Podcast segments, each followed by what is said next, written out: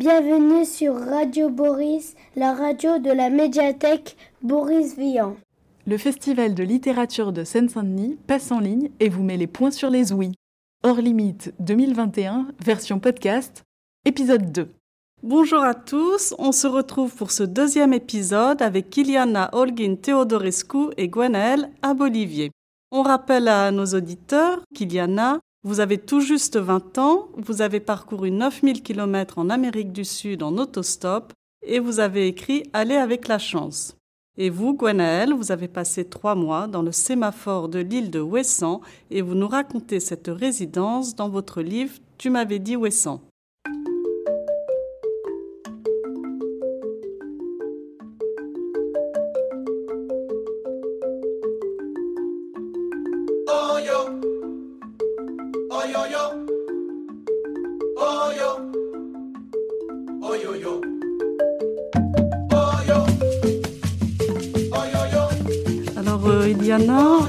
Selon l'expression euh, les voyages forment la jeunesse. C'est-à-dire qu'ils nous changent durablement. Oui. Qu'en pensez-vous?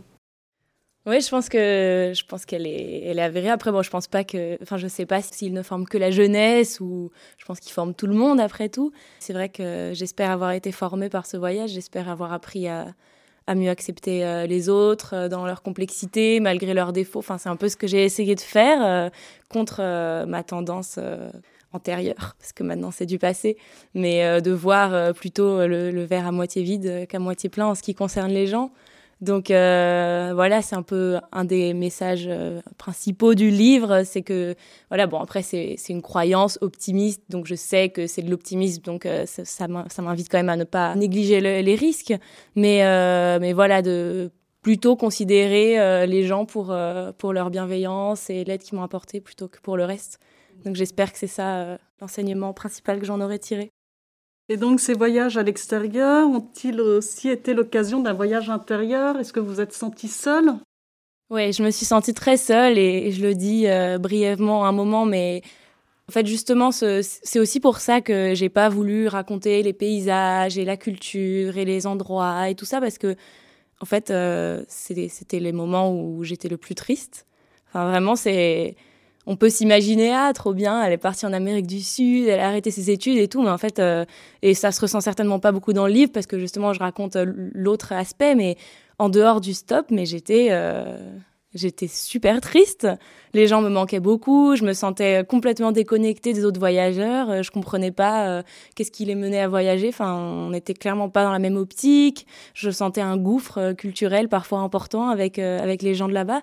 Et c'est que dans ces voitures avec ces gens qui pourtant, on pourrait s'imaginer que le gouffre est encore plus grand entre eux et moi qu'entre les autres voyageurs et moi. Mais pourtant, c'est que avec eux que que je me suis sentie bien malgré malgré la différence. Et euh, donc, ouais, on peut parler d'un voyage intérieur, mais heureusement, j'ai trouvé un peu ma, pas ma porte de sortie, mais j'ai trouvé mon bonheur euh, dans les voitures, quoi. Mais c'est vrai que à chaque fois, je, m'imaginais l'endroit, le prochain endroit où j'allais arriver, en me disant ah, il y a ça, il y a ça, on m'a dit, ça va me plaire. Mais en fait, quand j'arrivais, une fois sur place, euh, j'avais qu'une envie, c'était de repartir.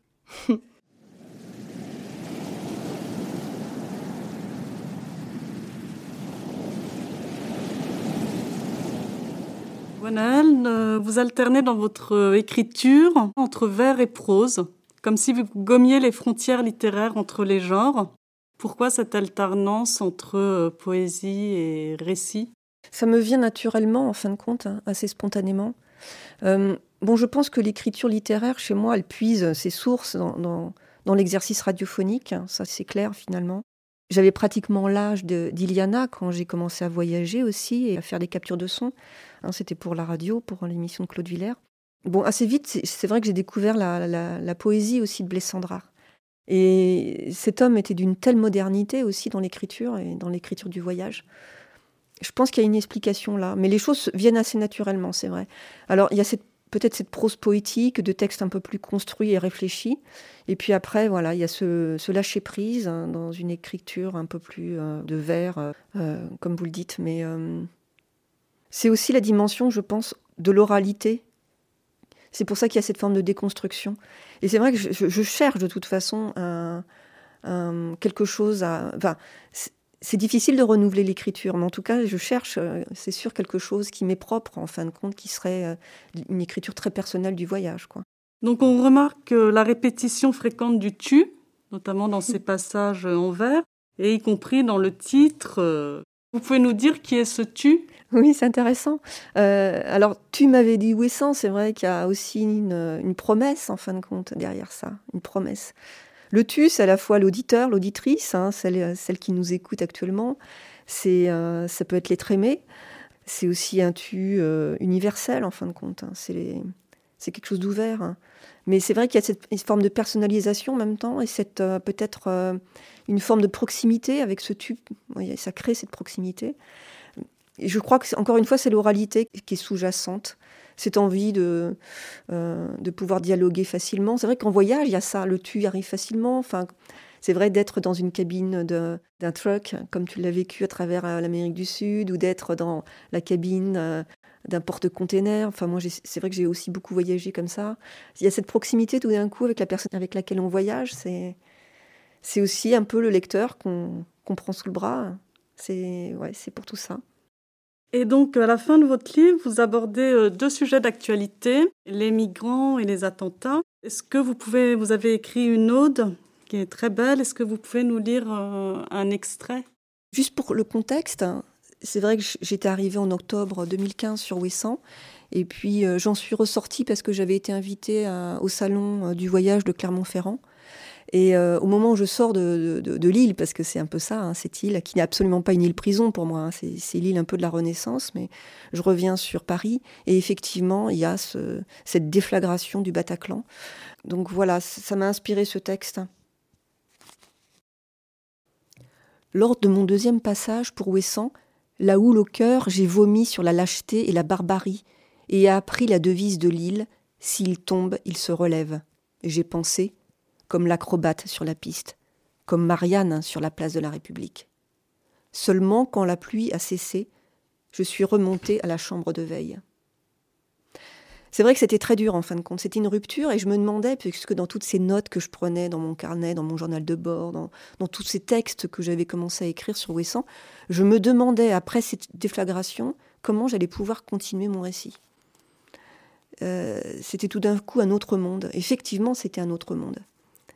Euh, donc voilà, après il a fallu reprendre l'écriture et, se relever, hein, comme la devise de l'île en effet. Et donc un deuxième sujet que vous abordez, ce sont les migrants. Vous pouvez nous dire un peu pourquoi euh? C'est vrai que, euh, bon, en 2015, je suis sur Ouessant. on commence à entendre parler de tous ces migrants qui arrivent principalement sur les îles grecques, hein. entre autres l'île de, de Mytilène, l'île de Lesbos que j'avais visitée quelques années auparavant D'ailleurs, avec Angélique Leonatos, c'est vrai que j'ai des souvenirs euh, très joyeux, très souriants de cette visite avec cette femme euh, musicienne. Euh, et puis tout d'un coup, une autre actualité vient se télescoper. Enfin, le monde change à une allure folle, on, le vit tous. Hein. puisque là, on est autour d'une table à, réaliser un podcast avec des masques. qui aurait cru qu'on aurait parlé de voyage en étant masqué euh, donc tout va très vite, tout se chamboule. Euh, et puis en étant à Ouessant, je vis une expérience ilienne, au bout de l'Europe, là, au bout de l'Europe de l'Ouest. Et en même temps se passe ce drame en Méditerranée, hein, avec ces personnes voilà, qui veulent atteindre, et on, peut comprendre leurs raisons, qui veulent venir en Europe. Et je me demande comment ça pourrait se passer si on voyait venir des migrants sur Ouessant. Ouessant, breton, c'est Enes-Essa voilà, ça résonne vraiment aussi avec euh, des, noms d'îles méditerranéens. Comment ça se passerait, quoi? C'est vrai qu'Ouessant, on a cette illusion finalement d'être hors du monde, mais on vit euh, aussi avec l'actualité. Comment les Bretons, comment les, voilà, les Français, comment, comment on vivrait ça? L'arrivée directement sur nos plages euh, bretonnes. Donc c'est tous ces questionnements. Et même ça va beaucoup plus loin, c'est-à-dire que la montée des eaux, on la vit, et elle se voit sur Ouessant, puisque chaque année, il y a des, pans de terre là, qui, partent, qui disparaissent. Est-ce qu'on ne sera pas tous, nous-mêmes, des réfugiés à un moment donné? Est-ce qu'on ne sera pas tous des réfugiés climatiques? Est-ce qu'on est prêt à partir sur les routes aussi pour ça, se déplacer? Enfin, c'est toutes ces questions aussi qui viennent euh, aussi me, me traverser hein, pendant cette expérience à, à Ouessant. Donc j'avais envie aussi d'en faire part euh, dans ce récit. Alors, euh, un autre thème euh, tout à fait d'actualité pour vous, Iliana. Donc, euh, vous abordez le thème de l'écologie. Et vous posez la question comment nourrir toute la planète, la préserver, respecter l'animal. Et vous dites qu'on ne vous prend pas au sérieux quand vous parlez d'écologie. Pensez-vous que de part et d'autre de la planète, les gens soient prêts à relever ce défi? Je sais pas, j'espère. Puis bon, j'espère que même si ça doit passer par des crises qui nous y poussent, bah, que ça se finira par venir. Mais c'est vrai que j'ai rencontré beaucoup de voilà des murs quoi qu'on m'opposait dès que dès que je parlais de ça. C'est un sujet assez euh, secondaire dans le livre. Enfin, j'en parle à deux ou trois reprises et juste parce que je vois des choses, on a une conversation et voilà, ça arrive euh, par hasard. Mais c'est vrai que je pense que même euh, même le message de mon livre peut avoir des liens avec ça. Par exemple, moi, une des choses que, je voudrais que les lecteurs ou les lectrices euh, retire de ce livre, c'est que j'aimerais qu'ils laissent plus de place dans leur vie, que plus de gens laissent de la place dans leur vie euh, à, la solidarité, à l'imprévu, à, aux, histoires que ça engendre. Euh, et puis aussi, je me dis que voilà, plus on accepte la solidarité, plus la donne, bah, plus elle se multiplie. Donc le monde devrait finir par, par être meilleur. Et tout ça, ça, pour moi, ça peut passer par des choses très concrètes. Bon, je dis pas aux gens de, de faire pareil parce que je sais que tout le monde n'a pas cette possibilité, tout le monde n'a pas envie. Voilà, mais par exemple pour moi, ne pas avoir de voiture ou ne pas avoir de téléphone euh, très performant et voire parfois dans mon voyage ne pas avoir de téléphone du tout, ça, ça entraîne ça. Ça entraîne que j'ai pas Maps pour regarder, j'ai pas ma propre voiture pour aller, je sais pas tout, je n'ai pas tout, donc j'ai besoin des autres. Et ça, ça peut aussi avoir des conséquences écologiques, même si bon, notre consommation personnelle, ça va pas, ça va pas tout changer, mais en tout cas, y a, ça se rejoint aussi là. Et j'en parle aussi euh, plus directement. Voilà, bah, vous pouvez nous lire euh, un extrait Oui. Bon, après, euh, je suis assez sarcastique dans cet extrait-là, mais voilà, ça fait partie. Je rentre en plein milieu d'un portrait. Puis il se tait, me propose simplement un soda que je décline. Il me demande si je n'en bois jamais, si je suis aussi végétarienne, voire hippie. Non, oui et non. Je ne crois pas, je réponds.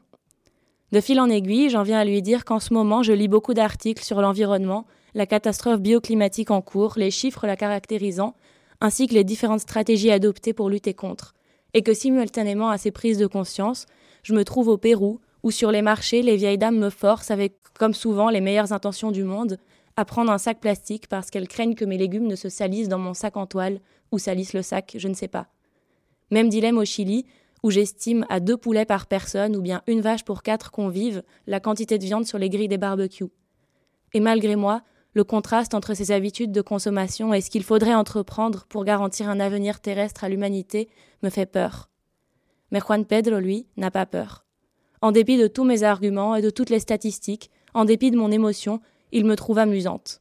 C'est le mot qu'il emploie, entretenida, précisément amusante. Et vous, Gwenaël, que vous inspire euh, cette lecture euh, d'extrait de Iliana par rapport à l'écologie?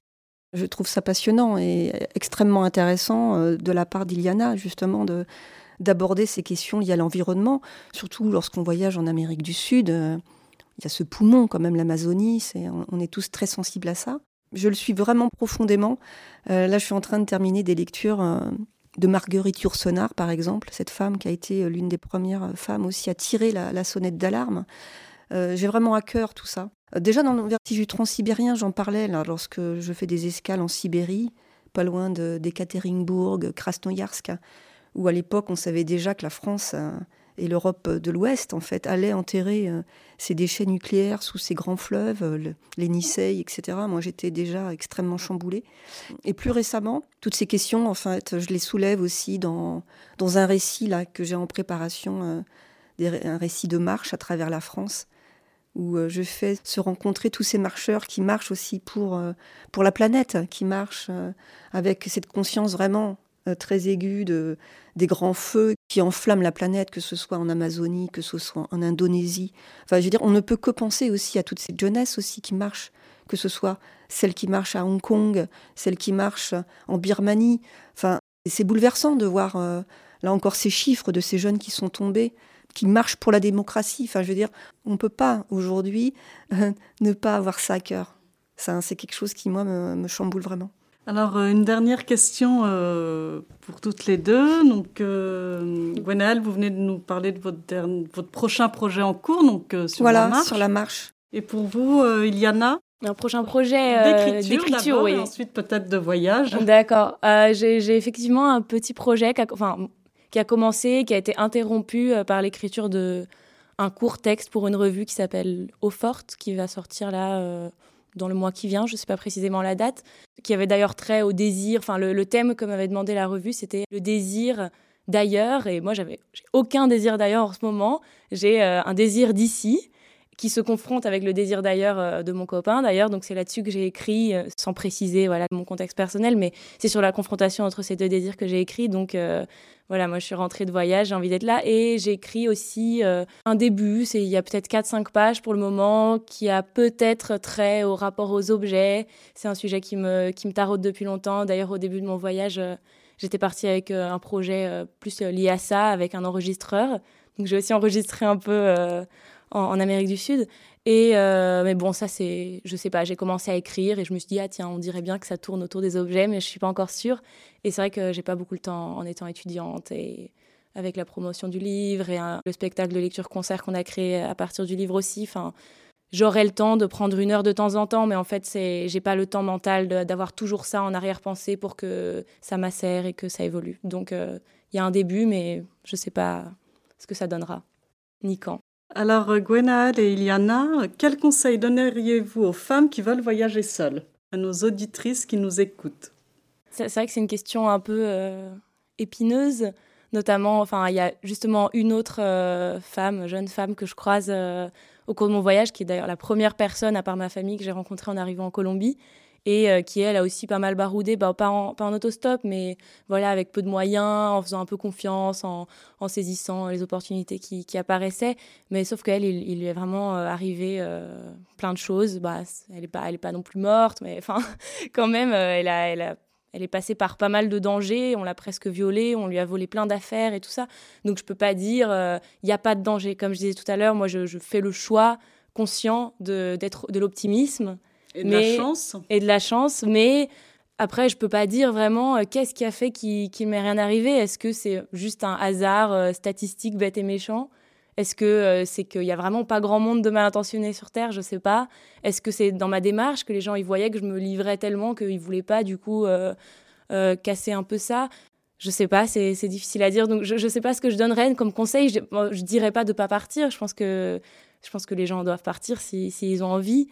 Mais je leur dirais pas non plus faites du stop aveuglément. Enfin, si vous vous sentez de faire du stop, faites du stop.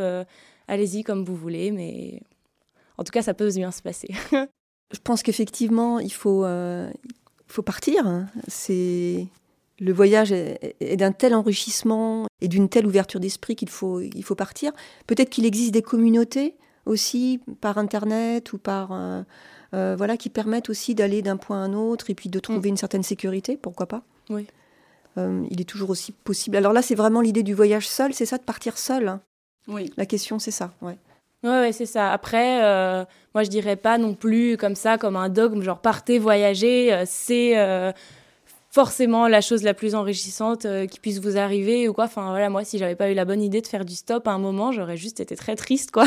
Mm. Donc, enfin, je pense que voilà, il y a, y a, toujours, comme pour tout, des, des, périodes, des envies voilà, c'est pas non plus euh, quelque chose, enfin un passage obligé. On se dit ah c'est c'est c'est la seule façon euh, que je vais avoir de. Mais c'est aussi ça tout le message de mon livre. C'est pas un récit de voyage parce que je pense pas, enfin j'espère pas qu'il faille partir à l'autre bout du monde, faire 10 000 km en stop en plaquant tout pour euh, avoir accès à un peu de, de bienveillance, un peu d'entraide et tout. Enfin j'espère que c'est quelque chose qu'on peut trouver aussi ici, chez soi, sans entreprendre de tels projets quoi.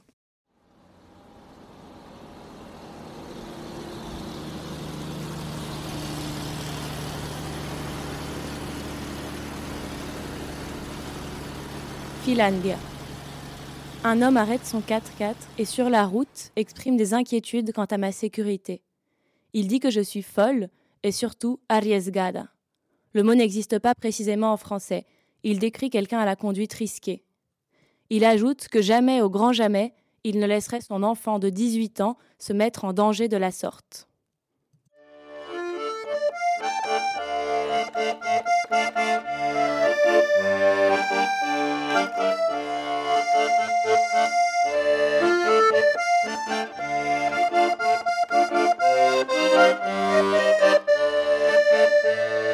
J'ai 18 ans. J'aurais préféré faire planer le doute quelque temps sur mon âge, mais c'est le genre d'information que vous aurez sûrement déjà percé à jour. L'âge fait partie des données que nous pouvons croiser dans nos têtes, qui nous permettent de grossièrement cerner tout un chacun, de ne surtout pas laisser place à l'inconnu, de répondre aux questions suivantes. Cette personne va-t-elle m'apprendre quelque chose? Va-t-elle éventuellement me dominer? Vais-je moi la dominer? Puis-je coucher avec elle? Puis-je lui expliquer la vie? Dois-je la respecter? Puis-je être honnête et sincère avec elle? Allons-nous nous comprendre? Que puis-je lui apporter? Dois-je prendre soin d'elle? En général, si je donne le mien trop tôt, on arrête de m'écouter, on se déconnecte. La case 18 ans est très hermétique et uniforme. En revanche, si j'attends un peu, d'autres perceptions ont eu le temps de se former, et au lieu de constituer une barrière entre les gens et moi, il devient un fait surprenant et remarquable. Il joue en ma faveur.